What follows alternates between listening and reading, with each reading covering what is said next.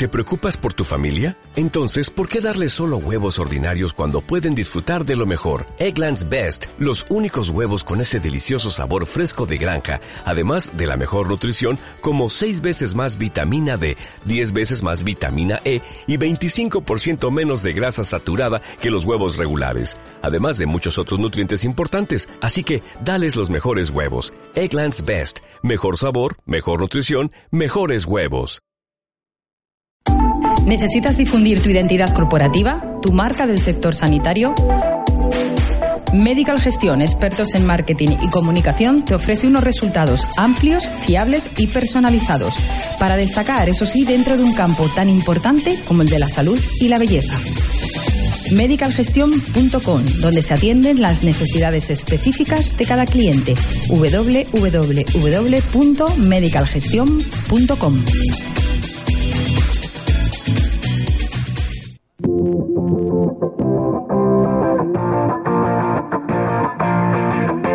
última, con Lidia Bermejo, el magazine de las últimas tendencias.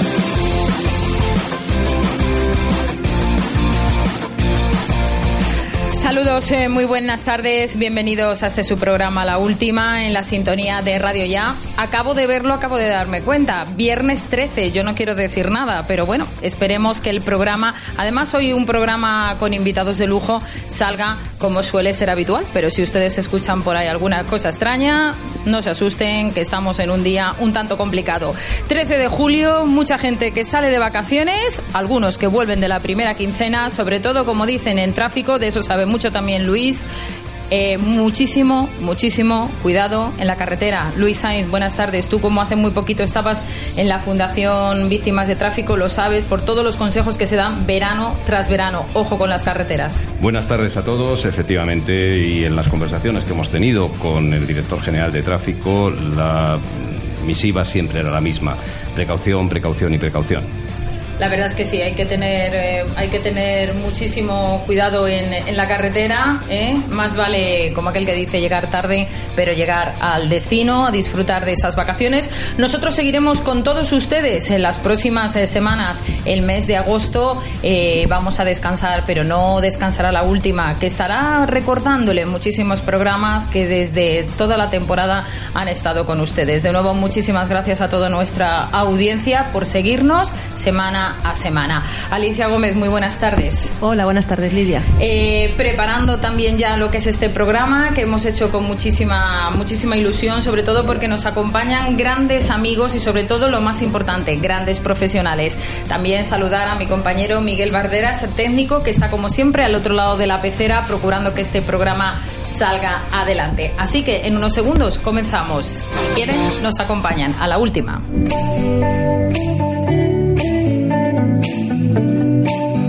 Salud y belleza, las últimas tendencias. Y como decía, un programa rodeado de grandes, de grandes amigos. Una doctora que lleva muchísimos años eh, con una gran experiencia en el mundo de la belleza y en el mundo de la estética. Para mí es un auténtico placer no solamente tenerla como, como médico personal, sino también como amiga. Eh, Aurora Ruano, muy buenas tardes, Aurora. Hola, buenas tardes a todos. Bienvenida, que te ha arrancado en este 13 de julio con un calor sofocante en Madrid, pero bueno, yo sé que siempre que, que llamo Aurora, igual que ella cuando me necesita a mí, ahí estamos. Aurora, en pleno verano, eh, bueno, me imagino que la clínica ya eh, apurando también las últimas fechas, las últimas semanas, porque todo el mundo quiere estar divina para ir a la playa. Mm, Sí, lo que pasa Que es ya que... llega un poquito tarde el que va a partir de Eso ahora. es, el que va a partir de ahora llega tarde. Hablaremos de largo y tendido con Aurora de la clínica Ruano, más de 30 años de experiencia que avalan y como siempre decimos en el programa La Última hay que ponerse en manos de profesionales, sobre todo cuando llega el verano que vemos algunas de las operaciones estéticas o arreglos estéticos que se va haciendo el personal por ahí y luego toca arreglar a ellas todo el desaguisado. También nos acompañan, gracias a, a Luis Sain, dos personas, dos grandes amigas de nuestro colaborador y ellas pertenecen a la clínica San Vicente, una Una es Luján San Juan, directora de gestión sanitaria, y Miriam Hurtado, neuropsicóloga de la clínica. Luis, muy bien acompañado que vienes esta tarde también. Indudablemente. Eh, la clínica San Vicente es una de las clínicas que es una referencia en daño cerebral eh, de toda España y por eso están aquí hoy. Luego hablaremos también en largo, largo y tendido de lo que hacen en la clínica, de lo que supone todos esos cuidados, sobre todo además eh, tanto Luján como Miriam, encantada de saludaros, muchísimas gracias por estar con nosotros en una época también complicada, difícil como es el verano, cuando llegan las vacaciones, cuando llegan verdad esos cuidados especiales que los hay que tener en esos daños a lo largo de todo el año, pero el verano con el calor, la deshidratación, muy importante cuidarlos, ¿no? Tenerlos muy presentes. Luján, Miriam. Pues eh, buenas tardes a todos, gracias por invitarme a, a vuestro espacio. Sí que es verdad que eh, se nota un cierto repunte de pacientes que llegan a nuestra clínica a partir de septiembre-octubre por accidentes mmm, de épocas estivales, ¿eh? como suele ser julio y agosto. No obstante, desgraciadamente, los accidentes son todo el año. Los grandes lesionados son los que nosotros vemos a diario. Y sí hay cierto, mm, puede haber casos mmm, por deshidrataciones en la playa, por ahogamientos en la playa, en las piscinas, sobre todo en, en, en niños, que puede haber anoxias por falta de oxígeno, por, por peligros en, en piscinas y en, y en, la playa, pero esto es todo el año. O sea que uh -huh. realmente nuestros pacientes nos llegan a diario cuidado también con esas caídas, ¿no? Con esas caídas en los trampolines, en las piscinas, con los empujones sobre todo los niños, el tirarse en zonas que están acotadas, en zonas de playa. Hace muy poquito, antes de ayer, estaba viendo las noticias y había habido un repunte en las últimas semanas del famoso balconing que ya había ocasionado en Magaluf tres fallecidos, o sea, más gente muy joven. Tonterías que se hacen, pero que al final o bien cuestan la vida o bien pues tienen esas lesiones que son graves, no gravísimas. Además, yo creo que no tienen en cuenta que el, los traumatismos cronoencefálicos graves por precipitaciones se producen incluso en metros muy escasos. Muchas veces, además yo soy una veraneante de Mallorca desde hace 20 años, lo conozco bien, muchas veces se creen que tienen que ser una precipitación de una altura pues ya eh, llamativa y no, puede ser un trampolín de una piscina doméstica, puede ser desde un primer piso de un, de un hotel y son traumatismos que muchas veces causan lesiones frontales que son pues eh, muy problemáticas porque el paciente aparentemente a nivel físico no tiene nada tampoco quiero entrar en profundidad ahora ni hablar de temas uh -huh.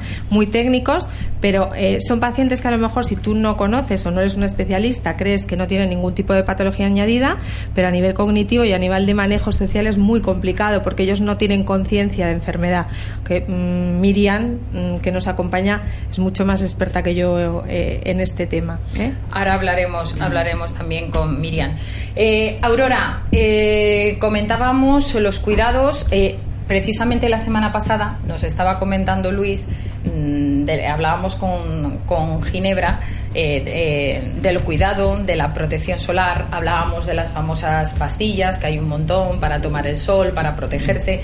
Luis, que fíjate cómo son las cosas, no nos hace caso, dice que todavía no había empezado a tomárselas, cuando hay que empezar a tomárselas dos meses antes.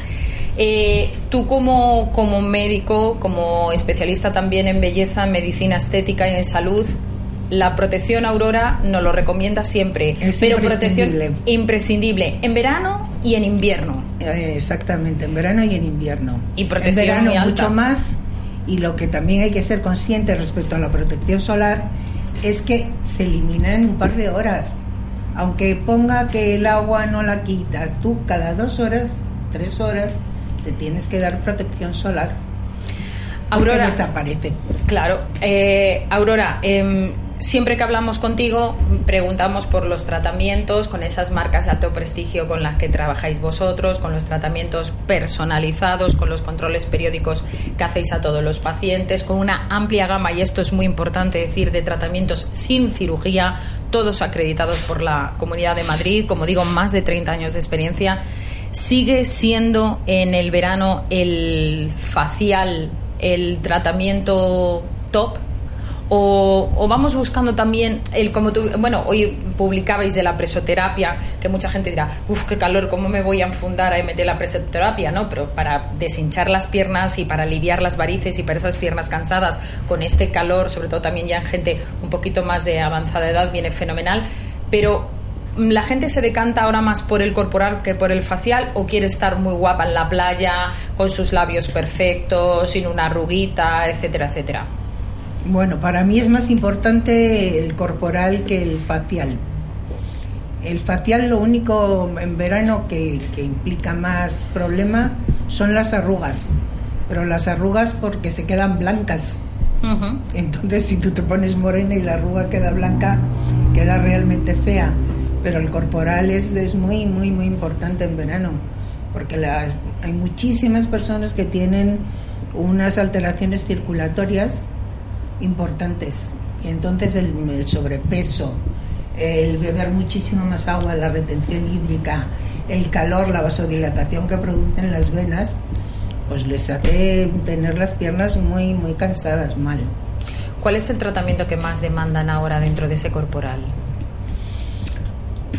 Ah, bueno, es que la, realmente a mí cualquier tratamiento es bueno, es como las dietas todas son buenas siempre y cuando aprendas a comer. Y sepas que el consumo tiene que ser inferior a las calorías que gastas para adelgazar, no hay más, eso es una balanza. Y respecto al corporal, a mí es que me encanta la mesoterapia.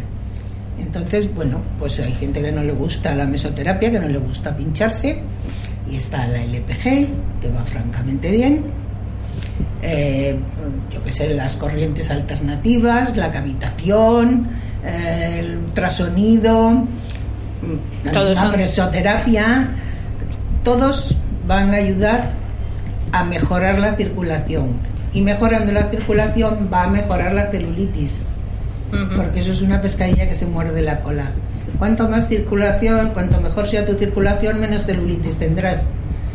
Porque las células se oxigenan mejor. Además, Aurora, perdona Luis, eh, em, tú que ves eh, muchísimas pacientes a, diario, la celulitis la puede tener una chica de 20 años como una mujer de 50. Sí, sí, sí, sí. sí. No tiene nada que ver. ni que esté más gorda ni más delgada. Ni siquiera el sobrepeso, no.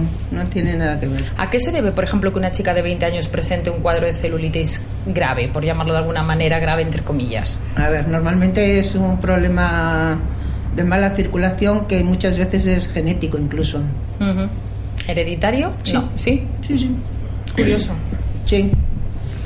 Tú ves a una persona y dices, ¿tu madre es así? Que no, yo, pues tu tía. Pues sí, sí, mi tía sí es así. Y es que son así. Luis. Sí, buenas tardes, doctora. Eh, realmente, realmente en la, en la clínica yo creo que hay pocas cosas relacionadas con la belleza que no puedan darle respuesta allí en la clínica Ruano. Es decir, cuando tú entras en la página web es absolutamente impresionante. Pues si vas, no sales sin hacerte nada. Iré, iré, iré.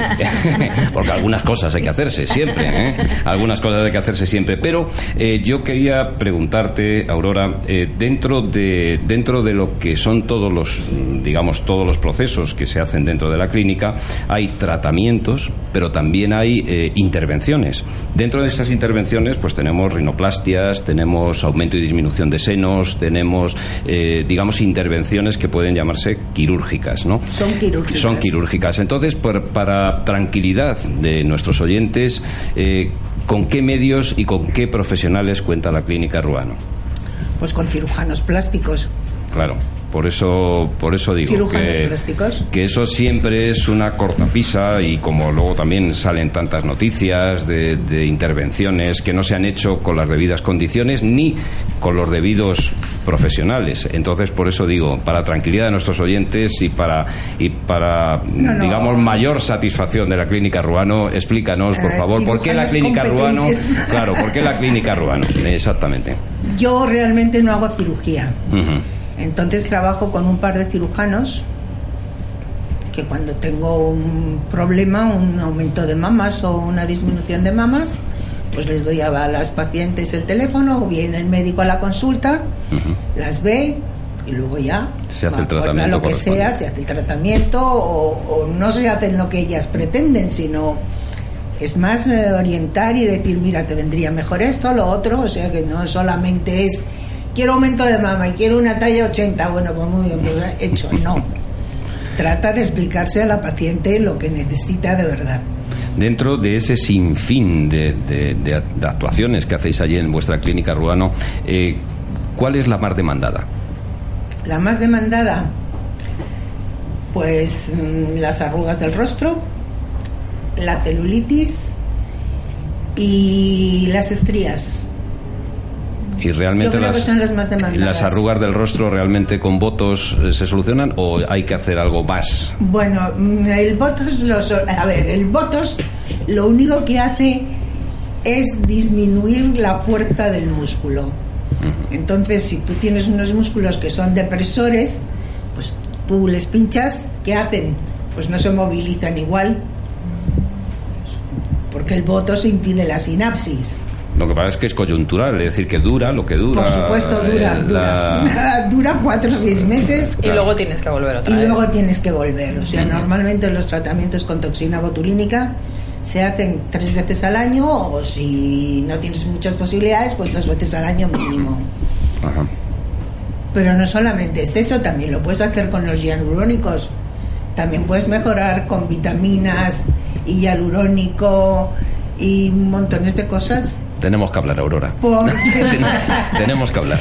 No, es que el botox... Yo te acompaño cuando quieras, el que no sales de allí sin que te El botox pintado. elimina las arrugas de gesto, Ujú. no elimina otras arrugas. Es decir, lo del código de barras famoso A y ver. lo de las patas de gallo, o hay más cosas. Sí, Las bueno, gestuales más. Todas las Ah, gestuales, bueno, verdad, toda la frente, las, las cejas, Sí, el, el, El entrecejo. el entrecejo, No. sí. Eh, Aurora, ¿los hilos, tens- ¿los hilos tensores le van ganando terreno a, a la flacidez facial y la, son cada vez la gente más partidaria de los hilos? ¿A ti te gusta? A mí me gustan, a mí me gustan, pero para ser sincera, esperaba más de ellos, ¿En qué sentido? en que la tensión fuera mucho mejor mucho más duradera. No, mm, no, no es todo lo que yo quiero. ¿No consiguen esa conseguir que sea la piel tan tersa, o sea, o no? No, hay que ayudarles siempre con Ah, algo. Fíjate, o sea, pues yo tú antes que de sí. poner los hilos tensores, bueno, los hilos tensores hay mil hilos tensores, ¿eh? Ya, claro. Hay monofilamentos, hay enrolla- hay enrollados, hay dobles, hay no sé qué, hay espiculados para un lado, para otro, para en medio, o sea, hay mil. Es todo un arte vérselos poner. ¿eh? De todos modos, Yo no sé lo que son los hilos tensores. Yo eso te iba a preguntar. Pues son- ¿En Entonces, qué consisten ¿en qué realmente? consiste? Pues es una, un hilo que va introducido en una aguja. Y eso siempre ha existido, o sea, yo toda la vida, bueno, he puesto hasta Goretex, o sea, he puesto de todo, hilos de oro, antes no había estos hilos. Curioso. Entonces, bueno, los hay monofilamentos, que esos son pequeñitos y lo que tratas con ellos es de, de fortalecer, de hacer un entrecruzado entre ellos para que mejore el colágeno, la elastina y se quede pues como más dura la zona para que luego al meter unos espiculados la suspensión sea mejor porque los retienen, Qué hacen barbaridad. como retenedores. Qué barbaridad. ¿Y esos hilos después los va absorbiendo el cuerpo? o- Sí, sí, sí, sí, sí, sí, sí, son reabsorbibles totalmente. Son reabsorbibles. Los que antes eran de oro, no, Eso. me imagino. O Los también. de oro no, yo tengo pacientes que es muy divertido porque claro, ahora como todo el mundo se hace radiografías para la boca, Sí. pues entonces le salen todos los hilos marcados. La malla. Sí, sí, es, es muy Yo divertido. recuerdo a, a- a la famosísima Sara Montiel, que hasta que ella se los, se los puso, eh, porque Sara llevaba de todo también, eh, me acuerdo que la ponían en televisión, yo tenía compañeros Una que malla. una malla para estirarle toda la zona de la cara y simplemente la cogían esta zona de perfil para que saliera estirada. Eso se hacía en televisión para, para evitar la flacidez, que no se las arrugas, porque Sara Montiel para eso era, era tremenda. Luego ya con el paso del tiempo, cuando empezó además, como dice la doctora, todo el tema de, de hilos tensores y tal, eran de las primeras que además ella los, los usó y los llevaba, como muchas de las famosas en televisión. sí, no, no, casi todas. muchísimas. Por no decir casi todas.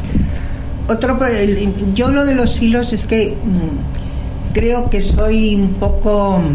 No tengo pacientes que digan, ponme lo que quieras, haz lo que quieras, porque tengo Perdona, amigos, yo sí, ¿eh? que yo te digo, haz conmigo lo que quieras. tengo amigos que entran en la consulta y dicen, es que en mi consulta no salen con menos de 5.000 euros pagados. Digo, pues qué suerte tienes, pone- porque pone 28.500 hilos. Y digo, yo es que tengo que irlos contando porque el presupuesto no da para más. Claro, claro. Eh, Aurora, ¿te ha pasado como muchos de cuando, cuando hablamos con algún colega tuyo de, de- de medicina estética, sobre todo, ¿te ha pasado alguna vez que alguna paciente le has tenido que decir, para, se acabó, hasta aquí hemos llegado, ya no te pincho más, ya no te pongo más, porque eres otra persona totalmente diferente a la que entró hace X tiempo? Realmente a lo largo de, de- de mi carrera profesional solo he tenido dos. Y no se lo había hecho yo. Unos labios de esos espantosos de pato Sí, sí. horribles que venían a que les pusiera más. Uf. Digo, mira hija, tienes 20 años, creo que no. Que es que tengo dos bolas aquí. Digo, bueno, yo eso te lo arreglo. O sea, lo de las bolas colgajas te lo arreglo. Pero, pero yo no te pongo más. Yo te moldeo el labio. Bueno, pues como le quedó bien, viene a los 15 días. Digo, primero no se puede poner a los 15 días. Y en segundo lugar, es que a mi novio le gustan los labios muy gordos. Bueno, pues es que cambiarás de novio. Creo que no te los vas a poner. Mejor cambiar de novio que de labios. Sí. Y otra que también venía, bueno, con bultos por todos los sitios, mm, que no lo había hecho yo, evidentemente, porque yo no. Yo soy un poco prudente. Entonces, con un problema impresionante. Unos pómulos que además se le habían caído para abajo.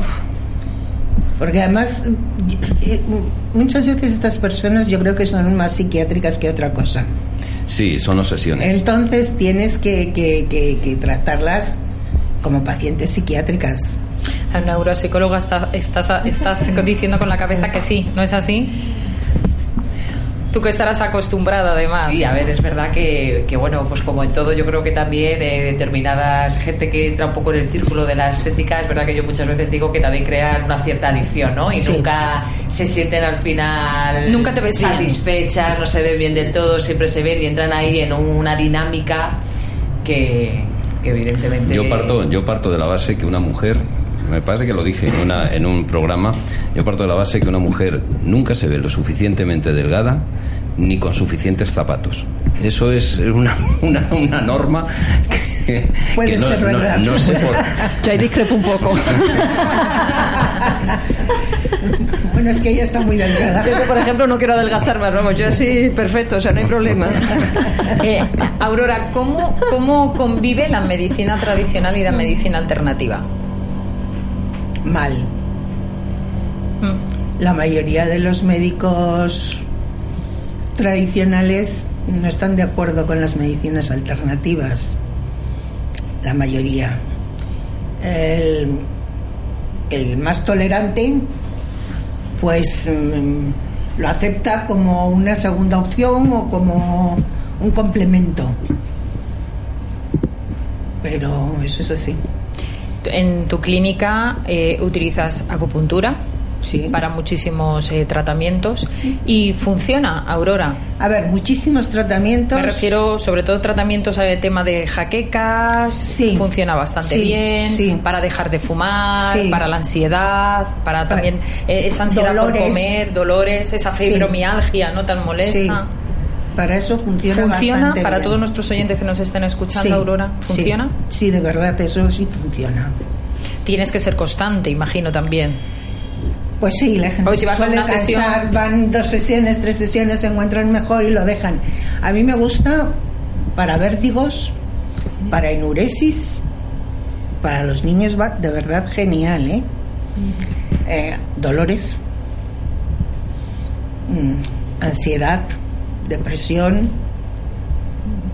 Y todo los, lo que lleva dolores y angustias Porque va bastante bien. puntos vitales. Mm. Es la medicina tradicional china de toda la vida, ¿no? Sí.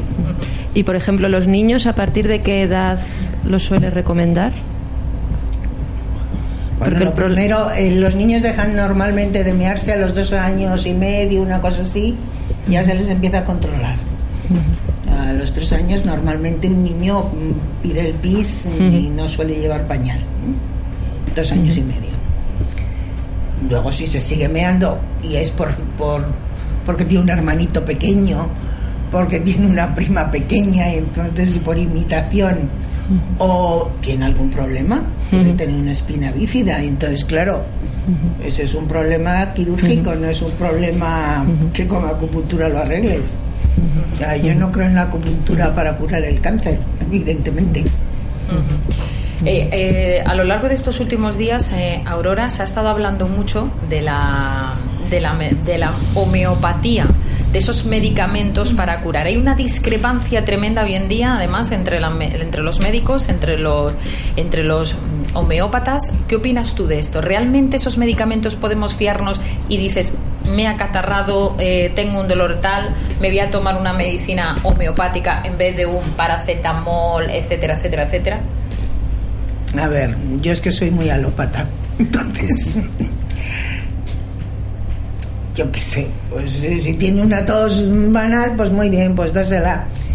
Yo, sin pensarlo, siempre receto medicamentos, o sea, no, no lo puedo porque soy alópata. Entonces, que me vienen pidiendo para las alergias un medicamento que se tienen que empezar a tomar cuatro meses antes, bueno, pues tómatelo, o sea, vale, pero no... Ha habido una, no sé si lo habréis escuchado, imagino que sí, porque están todos los medios de, comunicación, incluso quieren que llegue una ley al, Congreso y al Senado para aceptarlas, lo habían, para Vamos, lo habían quitado toda la homeopatía. En muchos países no existe la homeopatía, en cambio en otros es imprescindible. Seguiremos hablando con la doctora Ruano. Ah, Luis, eh, ¿qué nos puedes contar de estas dos grandes amigas que nos acompañan hoy, además de un sitio también prestigioso? Hablábamos de la clínica Ruano con muchísimos años de experiencia, la clínica San Vicente, especializada, valga la redundancia, en algo también muy importante como son o cuando te enfrentas a un caso en una, en una enfermedad, en tu familia, un allegado de, de daños cerebrales. Sí, como decía antes, la clínica San Vicente es una referente eh, dentro de lo que es el panorama del daño cerebral nivel español. Eh, la Comunidad de Madrid eh, ha confiado en ellos para, para seguir, eh, confiándoles, como he comentado, una serie de camas. Y la verdad es que yo cuando visité las instalaciones me quedé muy gratamente impresionado, tanto por la calidad de las instalaciones como también por la calidad del personal. conocí a Luján y, y la verdad es que, bueno, todo lo que ella me contó me pareció absolutamente extraordinario. Eh, dentro de lo que es el daño cerebral, el ictus ocupa una parte muy, muy importante dentro, es decir, eh, nosotros tenemos aproximadamente en España unos 120.000 casos de ictus al año. Eh, el ictus eh, yo lo dividiría en tres fases. La fase, digamos, en la que eh, te da esta, esta afección. La fase aguda, donde se te trata, digamos, normalmente en un hospital público.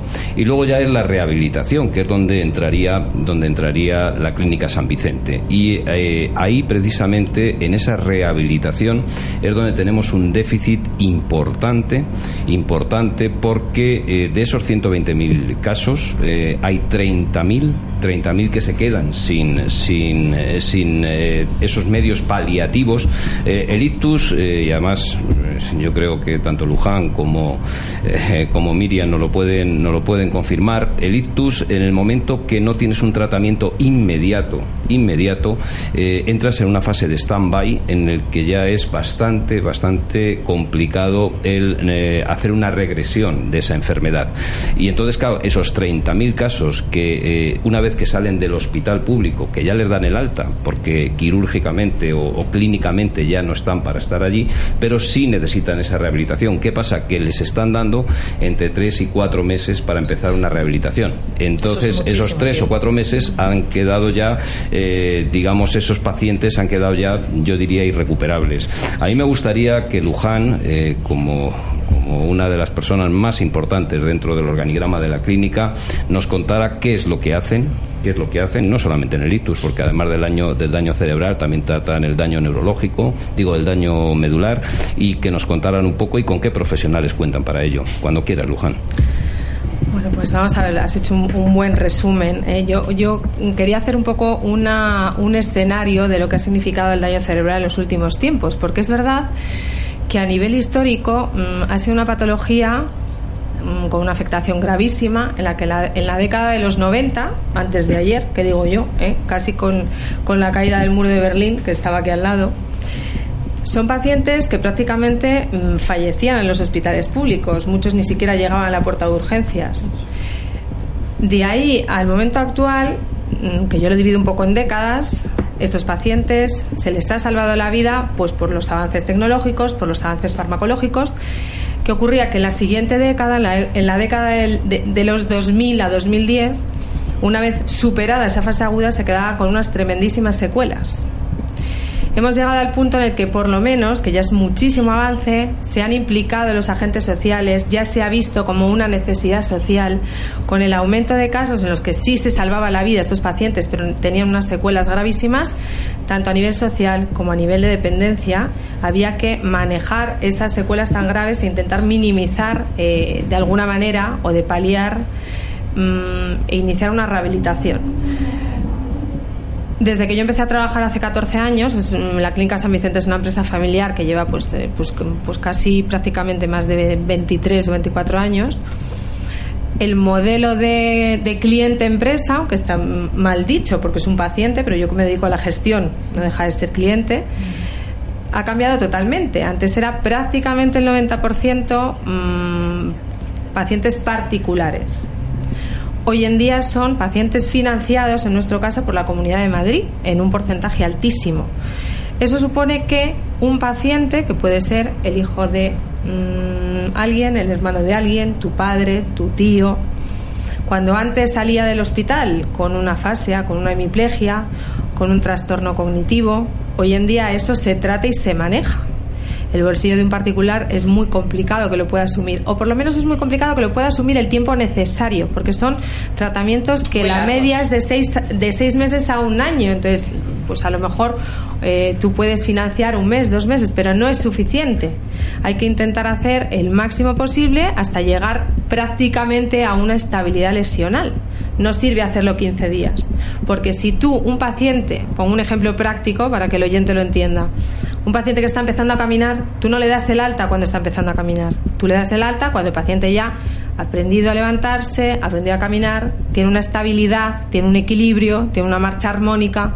Porque si ese cerebro que está reaprendiendo lo olvidado en el episodio, por decirlo de alguna manera, es una, una manera de volver a aprender, vuelve a ir para atrás entonces, muchas familias que antaño nos decían, mire, mm, yo tengo presupuesto para un mes. Pues mire, maravilloso pero ahórreselo. Porque dentro de mes y medio va a estar igual. Y además ese dinero lo va a necesitar a nivel familiar. Lo va a necesitar para un cuidador, lo va a necesitar para un apoyo, lo va a necesitar para una readaptación de vivienda. Entonces, desgraciadamente es un proceso larguísimo que si no está financiado, si es un accidente de tráfico, bien por una entidad aseguradora, que eso es otro mundo apasionante, ¿eh? el mundo del tráfico.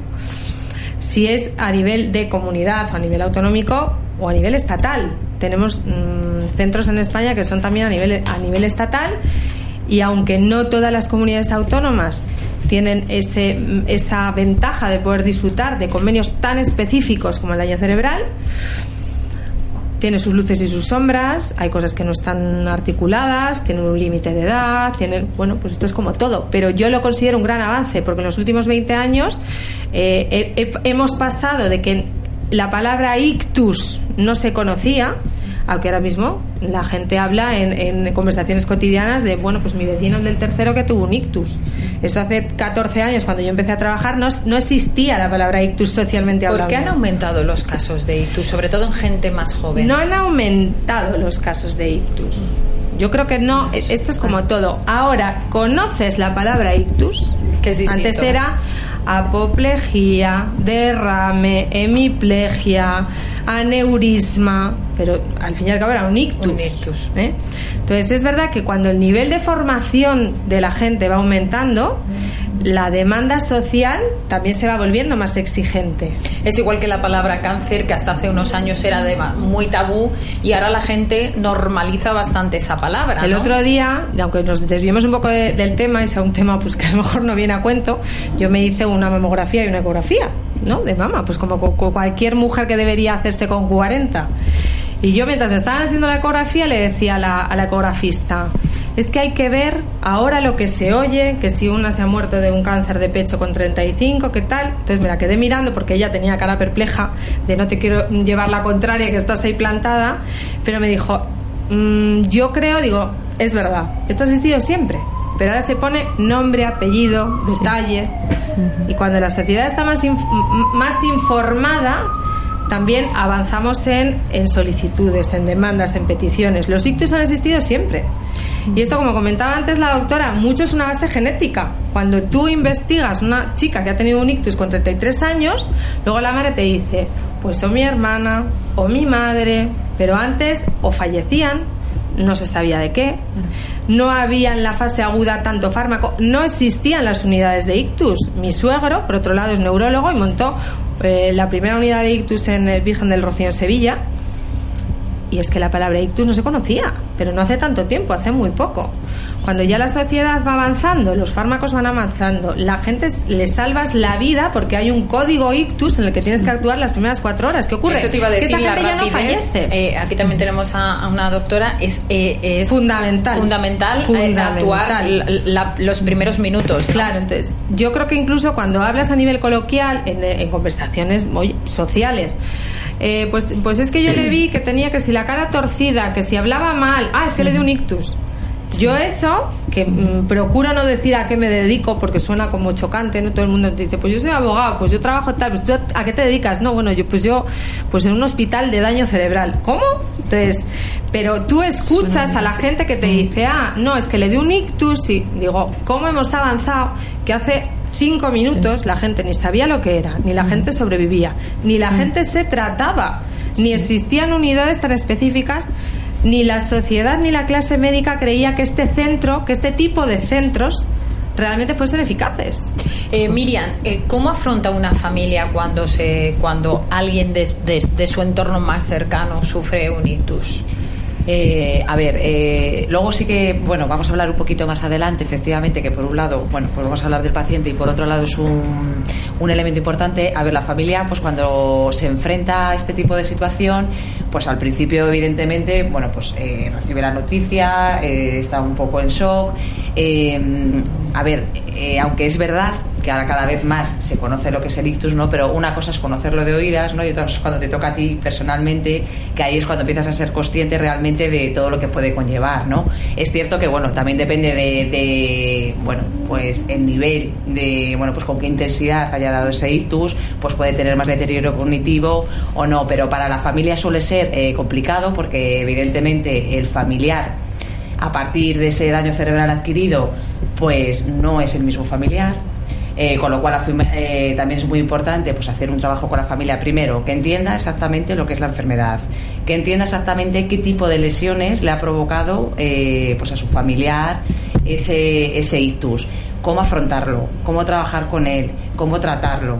O sea que es muy importante el poder también trabajar con ellos Y Luis, que conoce además también de cerca estos casos, cuando hay niños que ya nacen con estos eh, daños cerebrales ya, ya adquiridos, que nacen así, qué complicado es también para, para una familia, ¿no? Llevar adelante esos cuidados, además en el día a día, eh, lo conocemos bien por, la, por una fundación, Luis, es Cuando- complicadísimo. Cuando entra, cuando entra un ictus en tu vida, no solamente cambia la vida, lógicamente, del paciente, sino que cambia todo su entorno. Todo su entorno se tiene que vincular a, a esa enfermedad.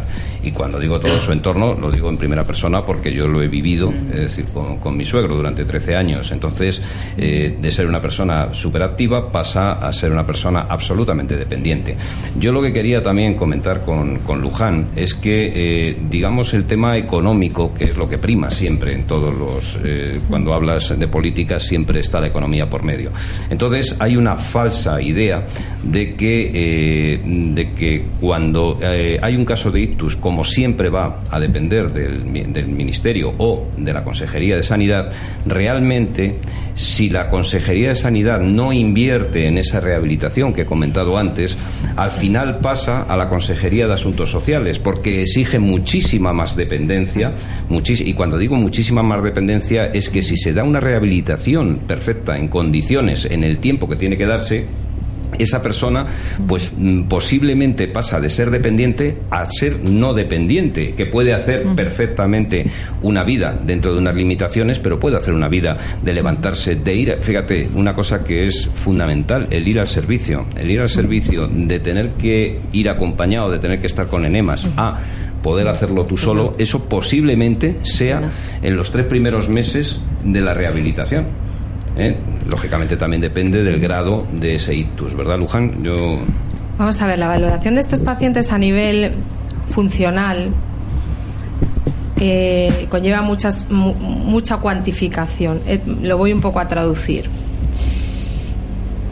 Si tú realmente mm, quieres un enfermo que se modifique el, el grado de dependencia, a lo mejor a nivel económico o a nivel cuantificable, no compensa. Pero lo digo con matices. Éticamente compensa siempre. Hay que intentarlo siempre, independientemente de que sea un paciente que tenga 20 años o que tenga 80.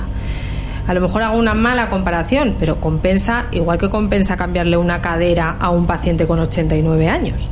¿Eh? O sea que si estamos realmente en una universalidad sanitaria, esa, esa, ese nivel de calidad o esos avances hay que llevarlos al extremo total. O sea, si tú cambias a un señor mm, o haces un cambio de sexo o haces con 89 años un cambio de cadera o haces una inversión en un tratamiento de crecimiento o en enfermedades raras, ¿eh? que las hay, cuyo coste de vial puede llegar un coste de tratamiento, lo digo porque mi marido trabaja en la industria farmacéutica en enfermedades raras, puede llegar a un coste de hasta 400.000 euros. Pues claro, por paciente. ¿eh? Entonces, claro que los avances tecnológicos hay que llevarlos al extremo porque eso es una sociedad desarrollada y una sociedad avanzada.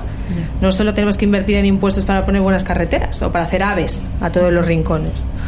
Pero sí que es verdad que estrictamente a nivel de dependencia puede ser que eh, a nivel funcional o a nivel cuantificable en escalas tú no, mm, no aprecies sobre el papel, sobre el papel, todo el esfuerzo que supone mejorar a un paciente. Que si tú cuantificas, ¿el paciente eh, sigue necesitando ayuda para ir al baño? Sí, tantos puntos. ¿El paciente sigue necesitando? Sí, vale. O, voy a poner otro ejemplo, el paciente camina, sí, y camina cuando llega y cuando se va.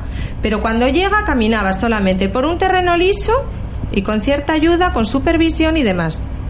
No subía escaleras, no subía cuestas, no lo podía sacar a la calle, no puede bajar un bordillo, pero caminar camina. Entonces las, las escalas no tienen tanto nivel de sensibilidad. ¿A quién le importa? A la familia Cauca le importa. Eh, eh, Luján, Aurora, ¿están nuestros gobiernos capacitados para asumir esta gestión? Yo creo que ya estamos abriendo la caja de Pandora de la utilización de los recursos. Porque claro, cuando sí. tú esto se lo cuentas a, a la A gente, un político a un que se tiene que político, gastar el dinero y el ¿no? presupuesto. ¿Qué te dice? Rotu- Pues a mí me dicen, yo creo que, mm, pues lo que hablamos, el papel lo aguanta todo hasta que llega un caso cercano. ¿eh? Es el gran desconocido hasta que tú tienes que hacer tu propio duelo. Entonces, toda inversión es poca hasta que te llega a ti. Y yo lo he vivido. A nivel de comunidad, a nivel estatal. Todo hay que intentarlo. Es el paciente que yo consideraría el gran desahuciado y lo digo en una radio. Es el gran desahuciado porque también es el gran desconocido. Mi suegro que he nombrado antes, que es neurólogo, que a veces discutimos un poco a nivel científico, que yo no soy médico, soy farmacéutica de profesión, pero he llevado solo este tipo de patología 15 años, soy hija de médicos, algo sabré del tema, me he leído millones de informes. Y claro, yo le discutía, es que un neurólogo en fase aguda no sabe lo que va a pasar con este paciente dentro de 10 meses. Y las expectativas de la familia que antes nombraba Miriam también dependen de las expectativas que tú le digas en el hospital de agudos, porque tenemos grandes dificultades. Te llega una familia, no es que me han dicho que el paciente va a caminar en tres meses. Digo, pues fenomenal. ¿Será que tiene la bola de cristal y todo lo que consigamos, si no es eso, va a ser poco? ¿No? Aurora, dime tu opinión al respecto que yo sé que tú eres muy sincera y muy franca también en estas cosas, porque es muy complicado. Y cuando entra además, como bien decía Luján y como decía Miriam, eh, cuando entra un caso de estos, y tú los habrás visto eh, eh, con toda tu experiencia dilatada, es muy complicado a nivel familiar y, bueno, lo que supone económicamente. No, no, no pero ya no solamente a nivel familiar, no. yo pienso a nivel médico eh, lo que hablabas de que se debe tratar igual a uno de 20 que otro de 40 que uno de 80, eso es una utopía. Porque tú vas con un accidente cerebral vascular con una persona de ochenta y tantos años y el médico de guardia, internista de guardia, te dice, esto va a ser irrecuperable. Entonces, mm, incluso sin estar aprobada la eutanasia, te dicen, ¿por qué no sedamos al paciente y las espicha tranquilamente? Lo que pasa, doctora, eso es así, sí, ¿eh? sí, sí, sí, por supuesto, por Vivido supuesto. por mí. Sí, sí, no discrepo en eso, sino que eh, me ha adelantado al decir que es el enfermo gran desahuciado en todos los sentidos. Entonces, eh, eso implica que es mucho más desahuciado si tiene una edad más avanzada. Pensaría lo mismo con uno de 20. Lo que pasa es que con uno de 20 no se atreve a manifestarse, pero no quiere decir que esté igual de desahuciado. Yo he tenido pacientes que la compañía lo ha intentado estabilizar con tres meses de evolución, que clínicamente ni siquiera estaban estables por la gravedad de la lesión, a lo mejor con un chico de 22 años. Entonces, no te manifiestan abiertamente lo mismo, pero la consecuencia es la misma. No le dan oportunidad. Estabilización, asistencia futura. ¿Qué estabilización? Si el paciente ni siquiera está clínicamente No, estable. no, si es que le mandan a su casa. Claro. Entonces, Claro. ¿qué posibilidades hay? Eso. A no ser que tú tengas un conocimiento de que existen unos series de centros donde se puede rehabilitar, Eso es.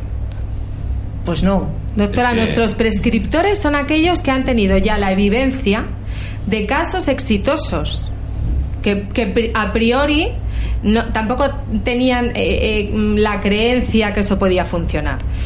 Y de hecho es verdad que tenemos geográficamente en España prescriptores de hospitales a lo mejor muy concretos en distintas provincias que cuando ellos ya han visto los resultados posteriores te recomiendan y te reconocen, bueno, es que habéis hecho un caso milagroso. ¿Qué quiere decir? Que ese paciente a priori estaba desahuciado. Entonces, mucho más si tiene edad avanzada. El concierto en la Comunidad de Madrid no es ilimitado, es hasta los 75 años. Entonces, te llega un paciente con 76 y ya no tiene la misma oportunidad. Con la cantidad de Qué casos duro. que hay precisamente eh, Totalmente eh, de acuerdo. en Madrid, esta mañana que está con el consejero, eh, me decía, bueno, eh, ha sacado 60 plazas. La Consejería es, de Madrid, sí. 60 plazas nada más, que son las que subvenciona. Y entonces dice, mira, si nos hacéis presión, llegamos a 300. Y hay, Lo que y pasa hay es que- que pasa también es que- muy de triste, volumen. Luis, Lo que más se tenga que tiene llegar a haber- que le tengas que haber presionar presión, para tiene que que haber presión. Ellos son 300. conscientes, ellos son conscientes de que con 60 plazas, es decir, 60 Es camas muy limitado. si estamos Muy hablando de miles. Que se de deje la señora Carmena de hacer playas en la plaza de Colón, ¿verdad? Y dé más plazas a lo que hay que dar a más plazas, que yo creo que es mucho más importante que, que- que una Pues playa ese- en pleno centro de Madrid. Y hay lista de espera, como pero todo. ya no pero solo con los, con los pacientes vuestros, que por supuesto es importantísimo porque son enfermos, con la misma gente que, que, que, que no tiene posibilidades de subsistencia sola. Mucha No hay gente. residencias. No. Sí, se es nos lo, que- plantea lo, lo hemos comentado antes, lo hemos comentado antes, precisamente eso, que en el momento, en el momento que la Consejería de Sanidad dice, bueno, yo esto lo tengo eh, apañado y tal, pero la realidad, la realidad es que eh, ese ese caso pasa luego a la otra consejería, que es la de Asuntos Sociales, que es la que tiene que poner a, a- a dos personas para levantar a esa, a, a ese paciente, dos personas para acostarle, dos personas para bañarle, para- y todo eso es coste. Yo quiero sacar la cara a la Comunidad de Madrid porque es verdad que la, eh, to- mm, cualquier tipo de articulación política o de convenio público y más en el tema tan sensible como es la sanidad no es perfecto y este convenio existen muy pocas comunidades autónomas. Entonces, lo que comenta Luis, a eso se va a llegar. Yo estoy convencida que se va a llegar por una necesidad imperiosa. El problema es cuánto tiempo vamos a tardar hasta ese momento. Pero insisto, hemos avanzado mucho. Hace 20 años estos pacientes no eran recuperables y hoy en día se ven recuperaciones estupendas. Esperemos solo que no, centro, esperemos y crucemos los dedos para que no nos dé un ictus hasta, hasta que Bueno, arreglen, hasta yo que siempre digo lo mismo, perdona, si te da un ictus en la Comunidad de Madrid, tienes una oportunidad Sí. y, y una plaza financiada. Si te da un ictus en Illescas, que está a 30 kilómetros de nuestra casa, Qué pena. a lo Madre mejor mía. no corres la mejor suerte. ¿eh? Entonces, Eh, es- tenemos ya conexión con, eh, con una de nuestras protagonistas de la tarde de hoy. Eh, precisamente, bueno, estábamos hablando de, de accidentes, accidentes vasculares, accidentes de enfermedades. Pero Sara, Sara Andrés tuvo un accidente de tráfico que le costó la amputación de las dos piernas hasta las rodillas. Ella es profesora de niños y una gran, gran deportista. Además, con una disciplina que, que nos gusta mucho, como es el atletismo, algo que ya empezó a practicar después del accidente. Pero mejor que yo, eh, quiero que la presente Luis, que, que la conoce muy bien y que puede hablarnos de esta mujer, que es todo, todo un ejemplo para todos los que estamos sentados en esta mesa. Luis. Buenas tardes, Sara. ¿Qué tal estás? Sara, buenas tardes. estar con vosotros. Buenas tardes. Muchísimas gracias, Sara, por estar con nosotros. Gracias. Sara, yo si, si tuviera que definir a Sara, eh, la verdad es que se me acabarían los adjetivos. Eh, un afán de superación, competitividad, constancia, trabajadora, pero sobre todo hay una virtud que te caracteriza, que es la ilusión que transmites. Y, y la verdad es que contigo, Sara, se cumple fielmente esa frase que tenía Gabriel García Márquez, que dice, no me gusta por cómo eres, sino por cómo me haces sentir cuando estoy contigo. Y... bonito. Muchas gracias. es, es verdad, Sara. Es decir, contigo sabes que hemos compartido unos momentos extraordinarios. Hemos venido corriendo, tú más que yo, desde Valladolid hasta Madrid. Y la verdad es que eh, eras un poco ese crisol de todos los deportistas que, que transmitías ese cariño, esa, esa relación de amistad a, a todos. Y la verdad es que nos hiciste sentir a todos, francamente, estupendamente. Además, además Luis, eh, hay, que, hay que recordar todos los trofeos y todos los campeonatos que Sara ha ganado, porque desde los 20 años que sufre ese accidente, todo el camino que ha ido recorriendo. La verdad es que, ¿verdad, Sara? Tú en el año 2015 empiezas a practicar el atletismo ¿eh? no, y, y realmente desde ese momento que ya nos tendrás que decir ahora dentro de un poquito cómo lo has hecho, porque realmente no has dejado de cosechar éxitos. Eh, dentro del paralimpismo español han sido, mm, yo creo que en los años 16 y 17 han sido los dos mejores años, de, bueno, yo diría 17 y 18 mejor, ¿no?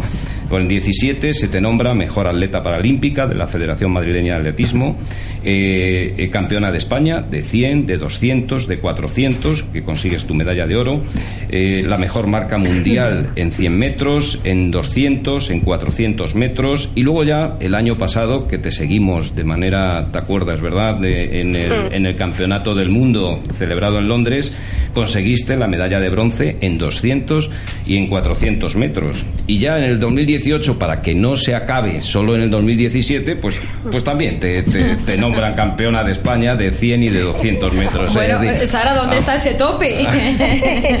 Yo creo que un poco el tope te lo pones tú, ¿no? En tu mente. En el fondo, esto se trata de eso, de ilusión, de ganas, de constancia y de ir siguiendo, superándote, ¿no? Eh, poco a poco a ti misma. Y yo creo que el tope es eso, ¿no? Que está en ti y en los retos que te quieras poner. Y de momento yo no lo he encontrado. Eh, eh, Sara, ¿cuánto, ¿cuánto tiempo ha pasado de- del accidente? Eh, seis años, yo lo tuve en 2011, cuando tenía 25 años y, y, realmente, pues bueno, son seis años que puede parecer mucho, pero, pero para mí también es poco, ¿no? Porque, bueno, primero tienes que empezar a andar, a aprender a, a volver a andar, que eso es complicado, y luego a llevar un poco tu vida, ¿no? A volver al trabajo, a tu casa, a hacer tus cosas. Y es verdad que como a los cuatro años de estar amputada, eh, tres años y medio, es cuando yo decido empezar a hacer deporte y me enganché con el atletismo y ya ¿Y de qué manera? ¿Y de qué manera, Sara? ¿Eh? Sí, sí, ya no lo suelto, ya vamos. Sara, ¿cómo es un día, eh, un día cualquiera, eh, un lunes, un miércoles, un viernes, en, en, tu vida diaria de campeona paralímpica, de practicar ese deporte, de superar también muchas veces los obstáculos, no solamente físicos, sino también mentales? ¿Cómo transcurre un día de Sara? Pues es completito, ¿eh? no te lo voy a engañar. Yo, yo me levanto por las mañanas y voy a trabajar. Yo no soy profesional, o sea, del atletismo. Eres profesora, ¿no? Eres profesora. profesora. Sí, uh -huh. sí. Entonces por las mañanas me voy a trabajar al, al, cole y a las 3 acabo. Cuando termino de trabajar me voy corriendo a, a, la pista a entrenar o al gimnasio y depende del entrenamiento pues puedo estar dos horas y media, tres horas entrenando. Y después ya pues me voy a casa y hago de ama de casa, las comidas, las cenas, limpieza, un poco de todo. Y es verdad que luego acabo pues muy cansada. Pero bueno, como me gusta y como es un reto para mí, en el fondo me, me llena, ¿no? Y lo hago con gusto. Además, yo quiero recalcar también un premio, ya que estábamos hablando hasta hace muy poquito de la Comunidad de Madrid. El año pasado recibiste el premio Siete Estrellas de la Comunidad de Madrid a la mejor deportista femenina. Al mejor deportista masculino lo obtuvo el capitán del Real Madrid, Sergio Ramos. Me imagino que una noche, Sara, inolvidable. Bueno, de momento todavía no se ha celebrado esa, esa celebración por, por el motivo del Mundial sí. y tal. Espero que, que, lo hagan ya pronto. Queremos estar ahí, ¿eh? Queremos estar ahí, la sintonía de la última y Radio Ya. Queremos estar ahí. Fenomenal, pues os avisaré porque yo creo que debe estar ya al caer, ¿no? La celebración del... De, estarán esperando, imagino, que la selección española lamentablemente claro. cayó. E imagino que estarán esperando las vacaciones de los jugadores para, para celebrarla. Pero yo creo, Luis, que es una gala que habrá que cubrir, ¿eh? Espero, espero, espero. ¿eh? Sara, sabes que cada rato que pasamos juntos es un auténtico placer para mí y, y que te aprecio, te aprecio igualmente, una barbaridad. Igualmente. Sara, ¿qué le dices a los niños cuando me imagino que, que, que los niños te habrán hecho muchísimas preguntas, ¿no? Eh, ¿Qué les cuentas, hmm. Sara? Pues la verdad, realmente es que los niños tienen esa capacidad de asimilación tan rápida y de son muy ingenuos y en el fondo tampoco tienen ideas preconcebidas, entonces eh, eh, ellos ven lo que hay. Entonces, cinco minutos después de contarles lo que pasa, ellos ya no ven eh, a una chica sin piernas, ya ven a, a Sara, a su profe, a, ¿no? Entonces tienen esa facilidad de, de, adaptarse tan rápido a las situaciones y de ser sinceros. No hay alguno que al principio pues le da un poco de miedo la situación, otros que tienen sienten curiosidad, otros al final acaban diciéndote que quieren tener tus mismas piernas, que quieren tener piernas de robot, ¿no? Es un poco gracioso porque hay una mezcla de cada, eh, pero en el fondo son tan sinceros, tan, tan ingenuos que lo sacan todo, lo hablas en 15, 10 minutos y es que ya se les ha olvidado y te tratan como eres, ¿no? Es, es maravilloso. Realmente somos nosotros los que tenemos más miedo de, de, descubrirnos y de decirle a un niño, ¿no? Ciertas cosas que en el fondo él luego las entiende facilísimo. Uh -huh. Además, bueno, ellos estarán súper orgullosos de tener una gran campeona, porque ya sabemos cómo son los niños y que tu profe sea campeona de España con medallas de oro y de bronce, pues para ellos me imagino que será lo más. Medallas sí, de bronce, medallas de bronce mundial, nada mundial. de medalla de bronce de España, medalla de bronce mundial. ¿eh? Eh, eh, Sara, estábamos hablando con la doctora Ruano, hablábamos con, con Luján y hablábamos también con Miriam. Bueno, pues de las dificultades que muchas veces nuestros políticos nos ponen. ¿No? Eh, en tu caso, ¿has encontrado también eh, problemas a la hora eh, en los políticos, a, a, la hora de bueno de esas ayudas para los para los paralímpicos, en este caso en los en los diferentes campeonatos? A ver, sí que es verdad que hay que hay menos dedicación y menos impulso al deporte paralímpico. Bueno, esperemos que con, con el nuevo ministro, ¿no? Que, que, ha prometido que iba a ayudar mucho a los deportistas, pues cumpla con su palabra. sí que es verdad que nos sentimos un poquito menospreciados porque el esfuerzo es muy grande y pues cuando ganas alguna medalla pues no tienes la misma eh, retribución que un olímpico, ni tienes la misma ayuda y es verdad que por ejemplo yo pues no puedo dedicarme solo al deporte, me tengo que buscar la vida, ¿no? Pues como profesora en el fondo, entonces eh, mi día a día es mucho más complicado, llevo muchas más horas eh, con prótesis que a lo mejor debería descansar y eso sé que a la larga en un futuro pues va a repercutir en mi salud. Entonces, hombre, sería de gran ayuda, ¿no? Que, que aportaran más, que apostaran más por nosotros. Pero bueno, no me quejo porque es verdad que las cosas han cambiado y cada vez más el, el deporte y la discapacidad eh, pues se tiene más en cuenta, ¿no? A la hora de, de tomar decisiones, incluso pues en la construcción de las calles para que sea más accesible. Entonces todo eso poco a poco yo creo que hay una transformación también social y mental de que hay que ayudar ¿no? a las personas con discapacidad. Para. Que, para que hagan su vida normal. Sara, ha sido un placer tenerte con nosotros, pero yo te emplazo al próximo mes de septiembre que me encantaría que estuvieras una tarde aquí con nosotros para contarnos muchísimas más cosas y conocerte en profundidad y te, bueno, pues eso te iba a decir, te reto. Yo creo que le vamos a retar a la próxima carrera, que seguro que Sara nos gana, pero sobre todo para vernos en ese premio, conocernos y, y tener el placer de contarlo a todos nuestros oyentes. Un beso muy fuerte y enhorabuena por ese afán de superación día a día. Un Muchas beso. gracias a vosotros. Un, Un beso, beso, fuerte, Sara. Gracias. ¿Y para cuándo la boda? no lo sé. Un besito Gracias, fuerte. un beso gracias. fuerte. Y, Hasta luego. eh, Luján, tanto a Luján como a Miriam también, muchísimas gracias por estar con nosotros. Recordarnos dónde está la clínica San Vicente. Está en el barrio de Mirasierra y bueno, pues mm, a, a mi, a mi clínica siempre hay que venir de visita. ¿eh? No, no hay que venir como paciente. Pero bueno, pues si en algún momento nos necesitan, ahí estamos a, a disposición, aunque sea para una segunda opinión o para un asesoramiento. ¿eh? En el barrio sea. de Mirasierra, ¿no? Eso es, en Mirasierra, Madrid Capital, muy cerquita de la Avenida de la Ilustración. Y, y bueno, pues, pues lo dicho, tenemos mu- mucho trabajo, desgraciadamente, menos del que nos gustaría, pero eh, estamos a disposición de todos los madrileños. Pues os esperamos también en septiembre. Muchas gracias a vosotros. Aurora Ruano, mil gracias. Eh, tú estás muy cerquita nuestro, en la calle Santa Gracia. Sí. ¿En qué número? 141. En el- la planta sexta. Sí. Allí os esperamos también a todos. Mil gracias y os emplazamos también para el mes de septiembre. Muchas cosas más que contar. Gracias Alicia, gracias Luis, gracias Miguel. Nosotros nos vamos. Buen fin de semana. Volvemos el próximo viernes con más a la última. ¿No te encantaría tener 100 dólares extra en tu bolsillo? Haz que un experto bilingüe de TurboTax declare tus impuestos para el 31 de marzo y obtén 100 dólares de vuelta al instante. Porque no importa cuáles hayan sido tus logros del año pasado, TurboTax hace que cuenten. Obtén 100 dólares de vuelta y tus impuestos con 100% de precisión. Solo con Intuit TurboTax. Debes declarar para el 31 de marzo. Crédito solo aplicable al costo de la presentación federal con TurboTax Full Service. Oferta sujeta a cambios o cancelación en cualquier momento.